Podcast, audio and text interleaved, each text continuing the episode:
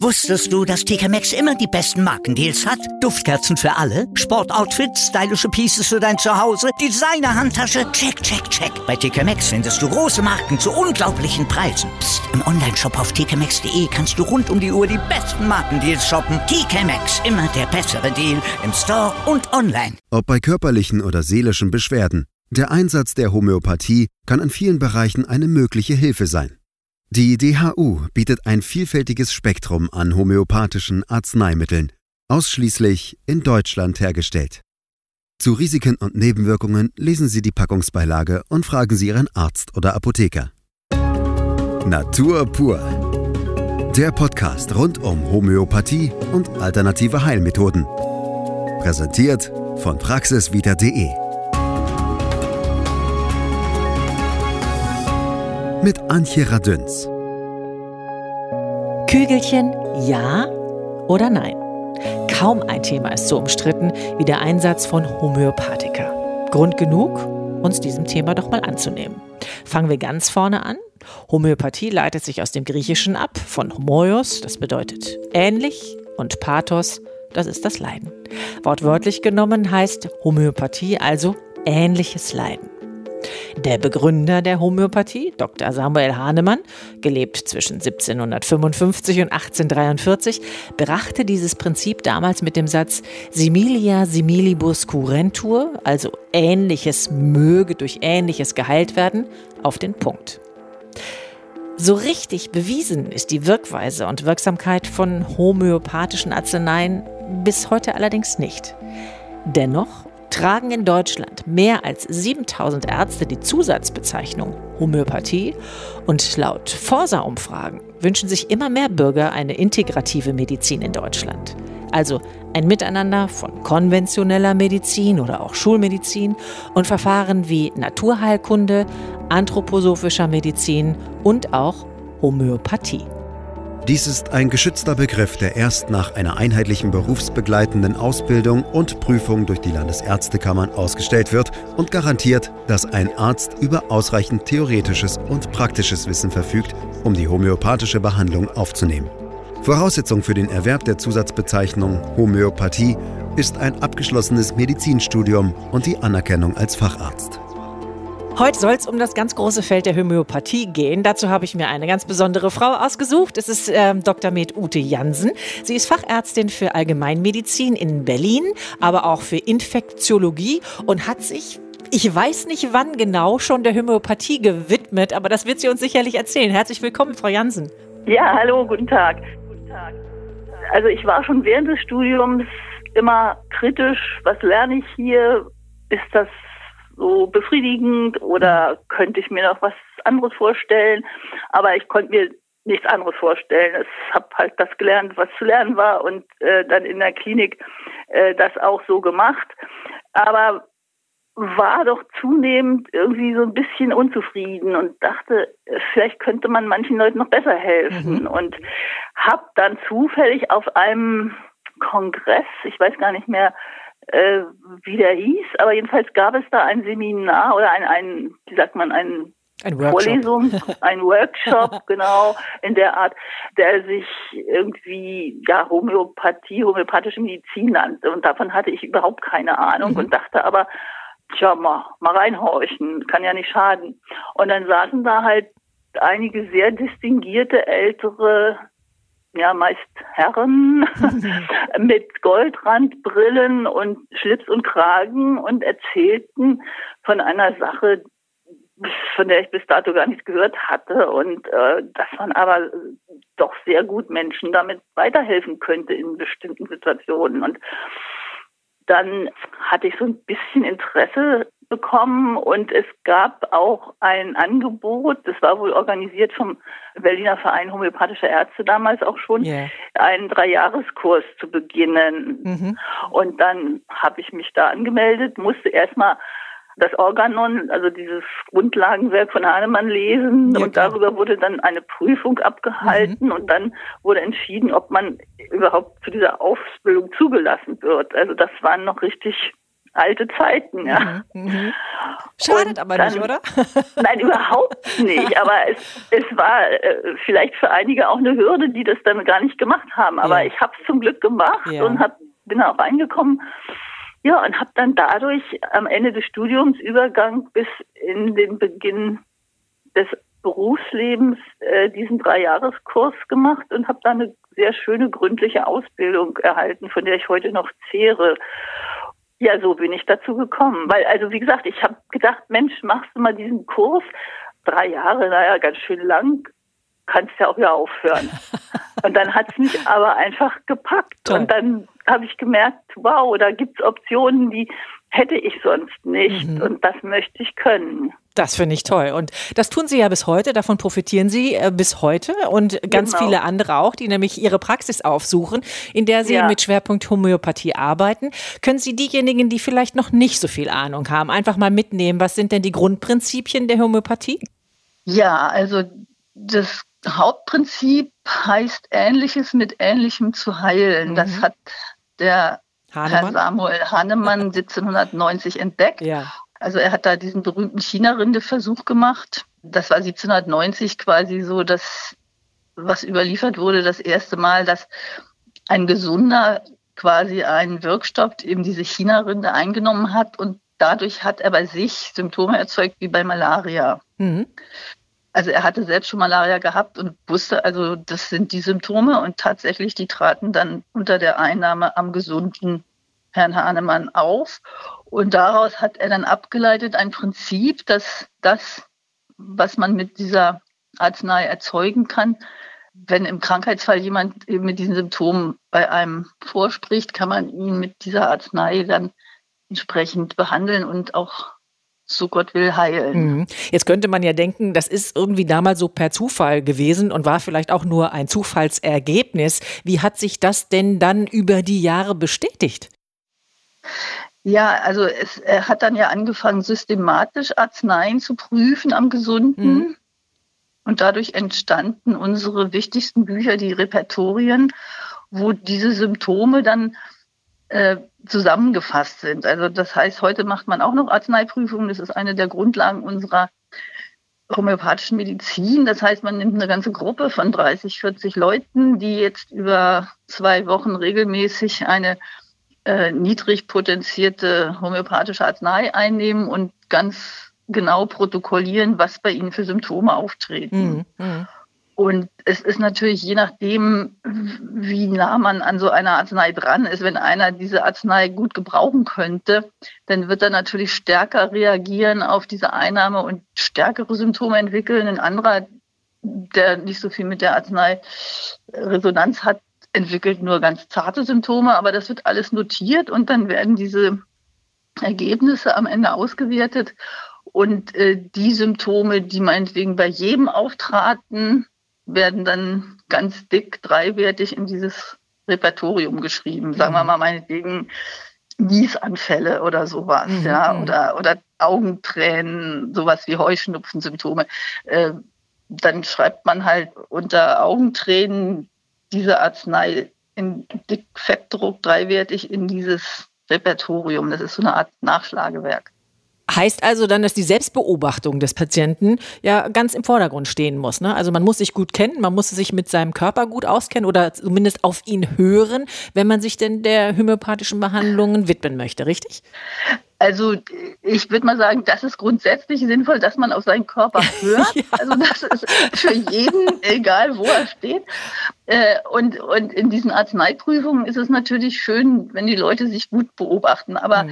für unsere chronischen Patienten, die wir mit chronischen Erkrankungen wie Rheuma und Migräne und Neurodermitis und Schuppenflechte und Sodbrennen, was weiß ich, behandeln, ist es natürlich ganz schön, wenn die sogenannte Erstreaktion gut dokumentieren können. Mhm. Weil wir führen ja, also wir machen erst die große Anamnese, dann geben wir eine Arznei und nach einiger Zeit, je nachdem wie akut die Erkrankung ist, führen wir dann eine Folge Anamnese durch.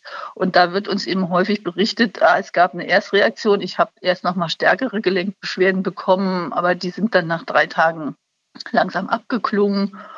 oder ich habe noch mal einen alten Hautausschlag zurückbekommen.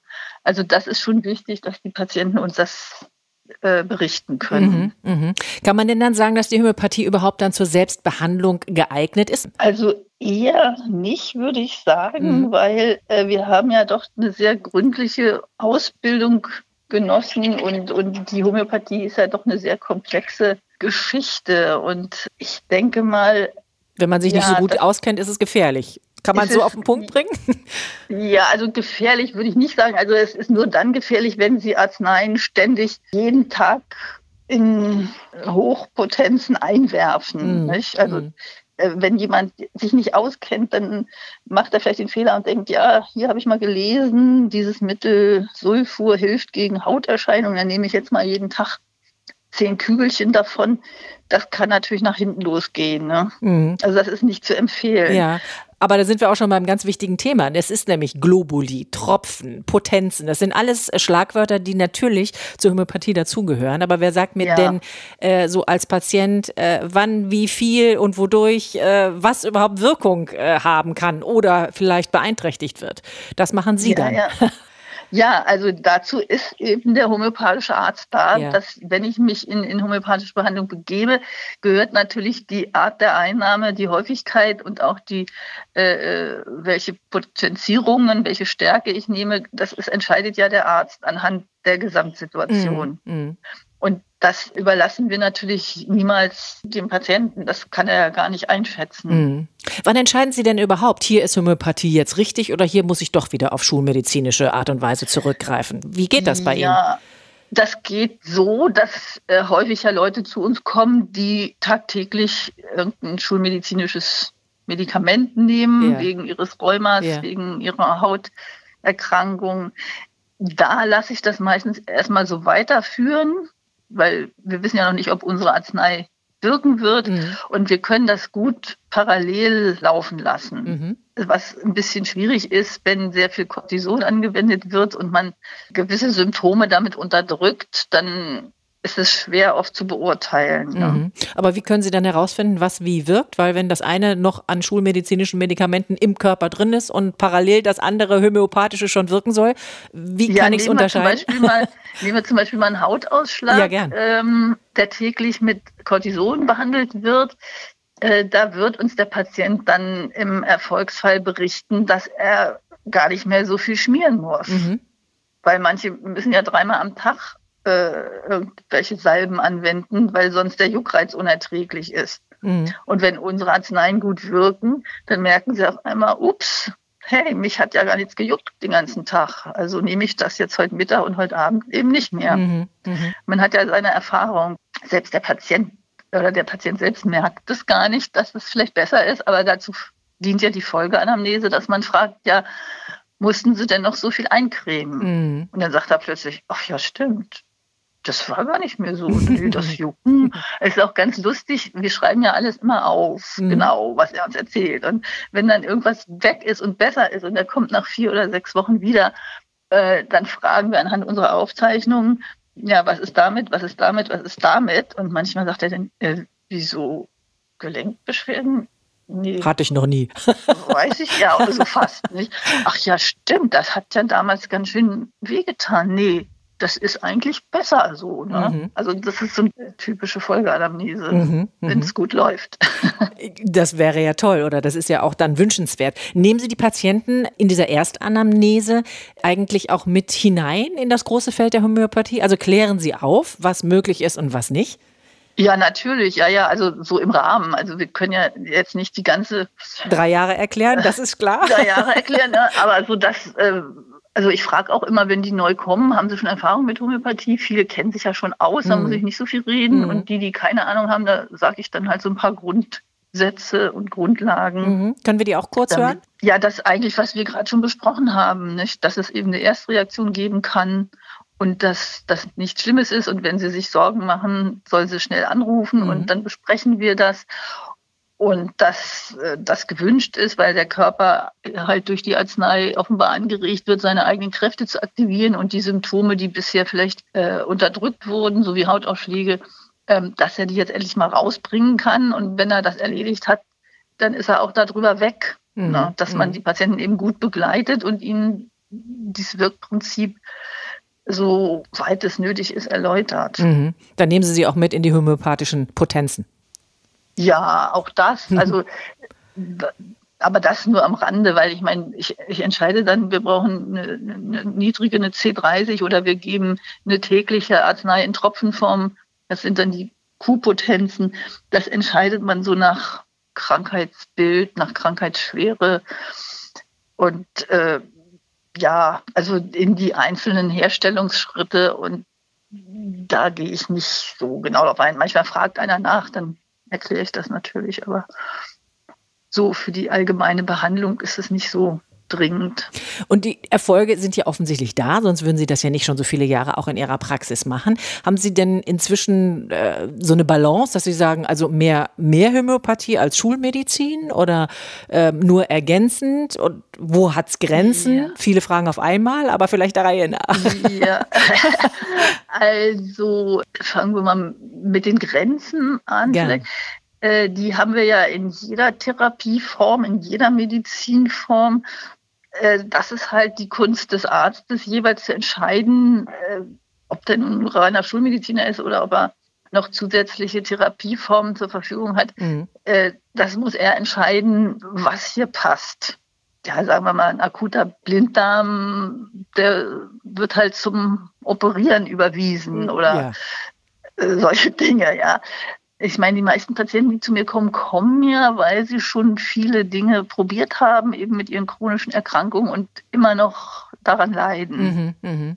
Und die wünschen dann direkt die homöopathische Behandlung. Als Versuch, und, etwas anderes auszuprobieren, genau. was dann vielleicht obendrauf helfen kann. Mhm. Vielleicht, mhm. was äh, sie dann von ihren, sagen wir mal, täglich angewendeten Medikamenten befreien könnte. Mhm. Oder auch von ihren Beschwerden, die sie trotz der Medikamente, meinetwegen hat eine Asthma und nimmt schon schwere Sprays und hat trotzdem nicht die Luft, die ein Gesunder hat. Mhm. Und äh, der möchte dann halt gerne, möchte vielleicht seine Medikamente auch weiternehmen, aber er möchte noch einen Schritt wohler sich fühlen. Mhm. Und dann nimmt er das eben dazu. Aber ob es hilft oder nicht, weiß man natürlich vorher auch nicht. Das heißt, auch der Patient, genauso wie der Arzt sicherlich auch, brauchen viel, viel, viel Geduld, richtig? Also wir hoffen natürlich auf nicht viel Geduld zu brauchen, weil je akuter eine Erkrankung ist, desto schneller muss es auch wirken. Wenn einer jetzt mit einer eitrigen Mandelentzündung zu mir kommt, dann muss das innerhalb von ein paar Stunden wirken, das mhm. Mittel.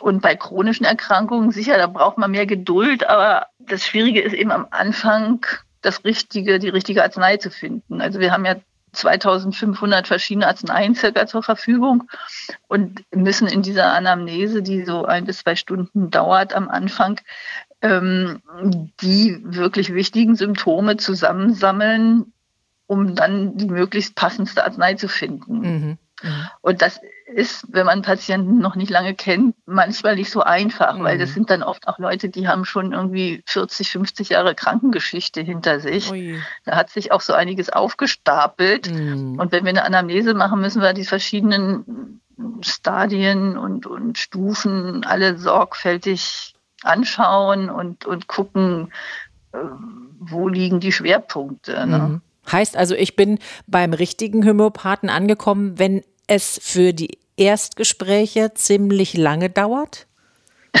so kann man so grob sagen, ja. Naja, weil es gibt so viel im Angebot, ja. Es gibt ja auch den, ich will niemanden jetzt diskreditieren, aber es gibt auch den Heilpraktiker um die Ecke, äh, der auch anbietet, homöopathisch zu behandeln, der ja, aber vielleicht gar nicht wie Sie ausgebildet ist. Ja, das ist halt alles wirklich nicht geschützt. Es ist auch bei, bei uns Ärzten nicht unbedingt geschützt. Es gibt auch Ausbildungen, die zur Führung des äh, Diploms berechtigen, die vielleicht ein bisschen kürzer sind mhm. oder manche machen vielleicht auch gar nicht dieses Homöopathie-Diplom des Deutschen Zentralvereins. Aber es gibt auch sehr, sehr gute Heilpraktiker. Ich will jetzt gar nicht nur für uns Ärzte sprechen, äh, die auch sehr gut ausgebildet sind, aber da gibt es eben auch verschiedene Schulen. Ne? Mhm. Und da weiß man als Laie nie so recht, an wen man gerät. Mhm. Das ist so ein bisschen ein Problem. Also in jeder, das ist ja bei jedem Arzt, ehrlich gesagt, das Problem. Mhm, klar. Da ist man ja immer froh, wenn man eine Empfehlung von der besten Freundin kriegt, die sagt, du, mein Gynäkologe, der gibt sich echt Mühe und geh doch da mal hin. Ja, natürlich, klar. Ne? das ist doch, oder Friseur, Gynäkologe, ähm, weiß ich was, haben wir doch alle immer unsere Schwierigkeiten. Ne? Ganz bestimmt. Aber man ist natürlich sicherlich e-, etwas auf der sichereren Seite, wenn man das Gefühl hat, da ist jemand, der tatsächlich auch eine lange Ausbildungszeit möglicherweise genossen hat und gut Bescheid weiß. Und das merkt man ja sicherlich auch, indem man sich viel Zeit nimmt für den Patienten. Ja, ne? ja, ja, ja, ja. Und man hat eben, wir haben eben diese, dieses Homöopathiediplom, dieses, was unsere dreijährige Ausbildung nachweist. Mhm. Und sowas kann man ja schon mal erfragen mhm. und als Kriterium nehmen. Mhm. Also die meisten Patienten kommen zu mir auf Empfehlung. Das ist halt so ein Schneeballprinzip, ja. Mhm. Wie sieht es mit der Rezeptpflicht aus für homöopathische Arzneimittel? Die können die Patienten ganz frei in jeder Apotheke kaufen. Das heißt aber, man muss auch wieder eine Apotheke haben, die sich so ein bisschen homöopathisch auch äh, ja, darstellt. Ne? Das ist uns auch wichtig, dass es eben über Apotheken verkauft wird, äh, weil der Apotheker ja in seiner Ausbildung auch genau lernt, wie die hergestellt werden und auch hoffentlich weiß, dass wenn die Patienten jetzt jeden Tag wie ich vorhin schon erwähnte, zehn Kügelchen von irgendeiner Arznei schlucken, dass er dabei sich nicht nur Gutes tun kann. Mhm. Ne? Und das wäre schon schön, wenn das über die Apotheken dann, zumindest wenn sich die Leute das schon selbst kaufen wollen, weil sie gehört haben, das hat meiner Schwiegermutter auch so gut geholfen, jetzt nehme ich das auch mal. Mhm. Äh, dass der Apotheker ihnen so ein bisschen erklärt, naja, also eigentlich werden die individuell ausgesucht nach ihren Symptomen und nicht nach denen ihrer Schwiegermutter. Ne? Mhm.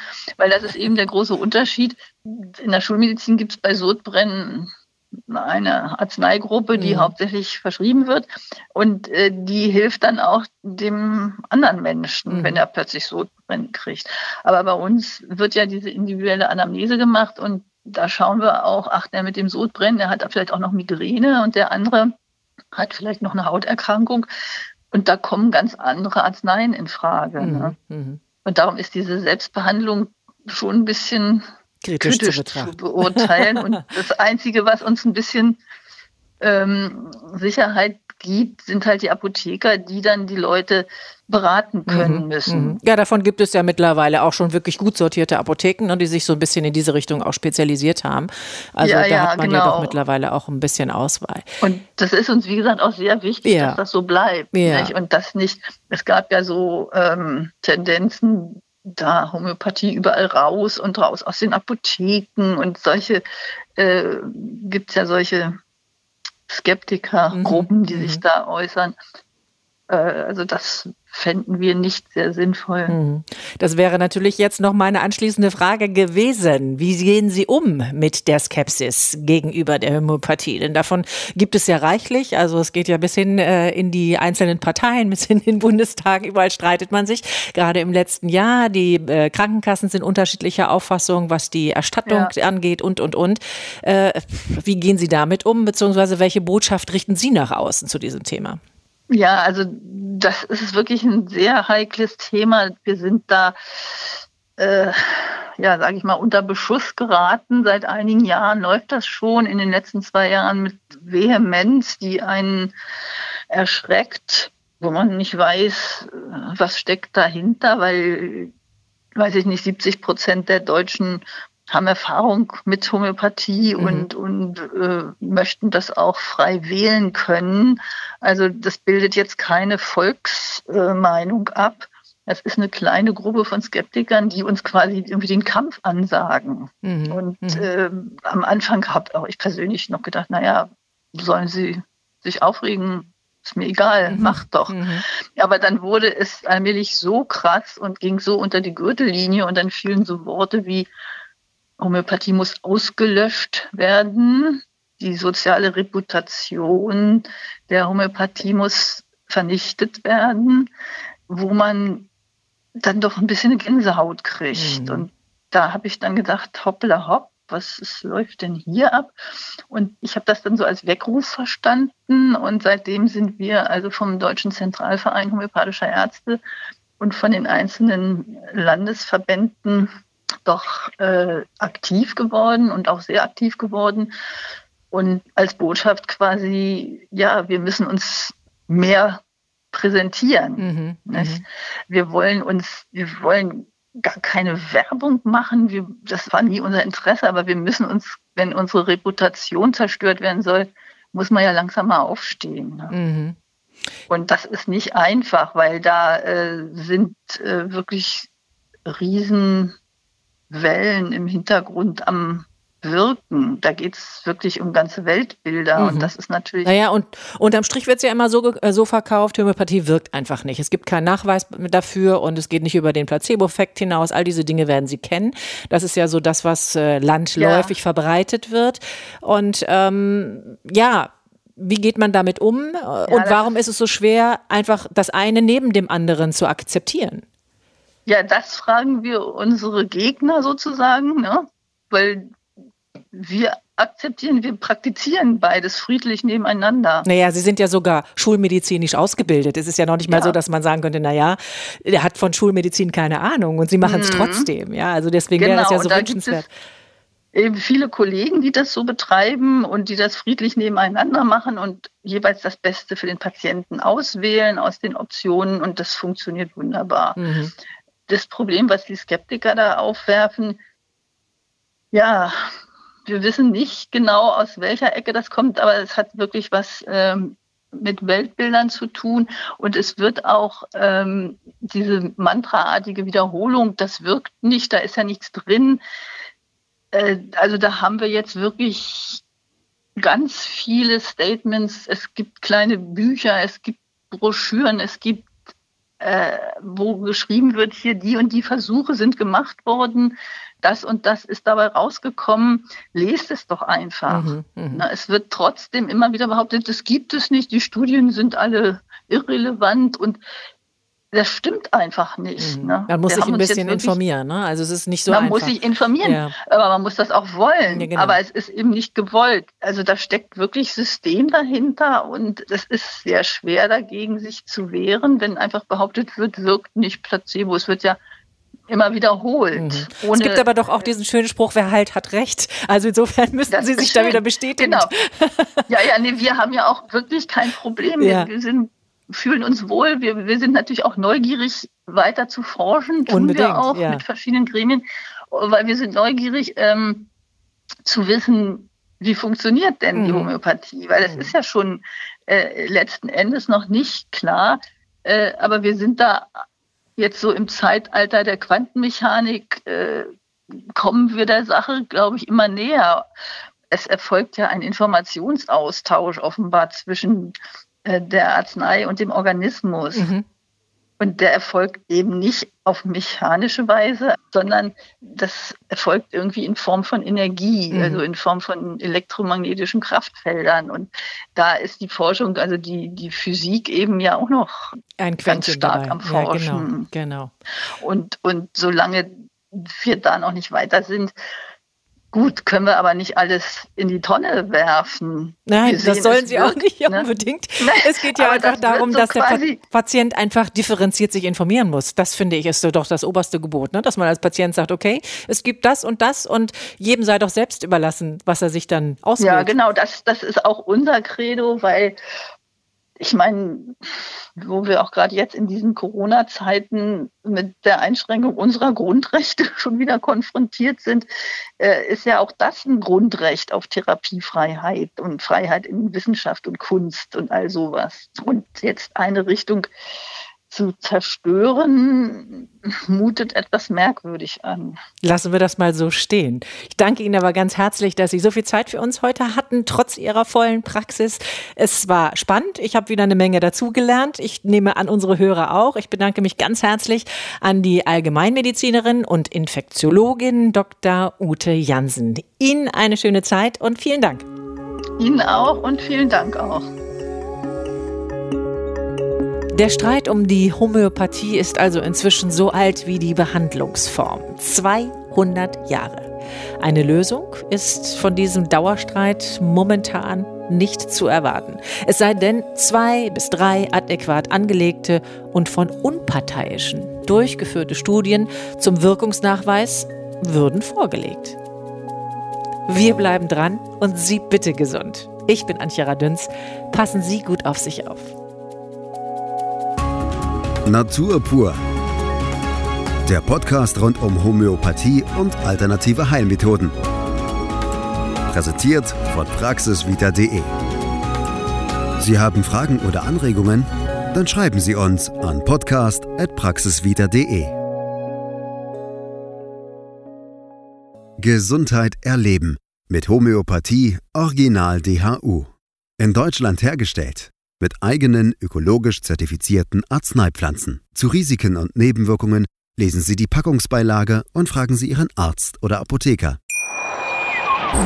Wieder live von Ihrem Toyota-Partner mit diesem Leasing-Auftakt. Der neue Toyota Jahreshybrid. Ab 179 Euro im Monat. Ohne Anzahlung. Seine Sicherheitsassistenten laufen mit. Und ja, ab ins Netz mit voller Konnektivität. Auch am Start die Toyota Team Deutschland Sondermodelle. Ohne Anzahlung geht's in die nächste Runde. Jetzt los zu Ihrem Toyota-Partner. Wie viele Kaffees waren es heute schon? Kaffee spielt im Leben vieler eine sehr große Rolle. Und das nicht nur zu Hause oder im Café, sondern auch am Arbeitsplatz. Dafür gibt es Lavazza Professional. Kaffee am Arbeitsplatz, der genauso lecker schmeckt wie in eurem Lieblingscafé. Die perfekte Kaffeelösung für jede Art von Unternehmen. Klein, mittel, groß. Ihr habt auf jeden Fall einen Kaffee, der schmeckt. Die richtige Motivation für eure Arbeitstage. Alle Infos zu Lavazza Professional findet ihr auf lavazzapro.de mit allen Kaffeelösungen für euer Büro. Wusstest du, dass TK Maxx immer die besten Markendeals hat? Duftkerzen für alle, Sportoutfits, stylische Pieces für dein Zuhause, Designer-Handtasche, check, check, check. Bei TK Maxx findest du große Marken zu unglaublichen Preisen. Psst. im Onlineshop auf tkmaxx.de kannst du rund um die Uhr die besten Markendeals shoppen. TK Maxx, immer der bessere Deal im Store und online.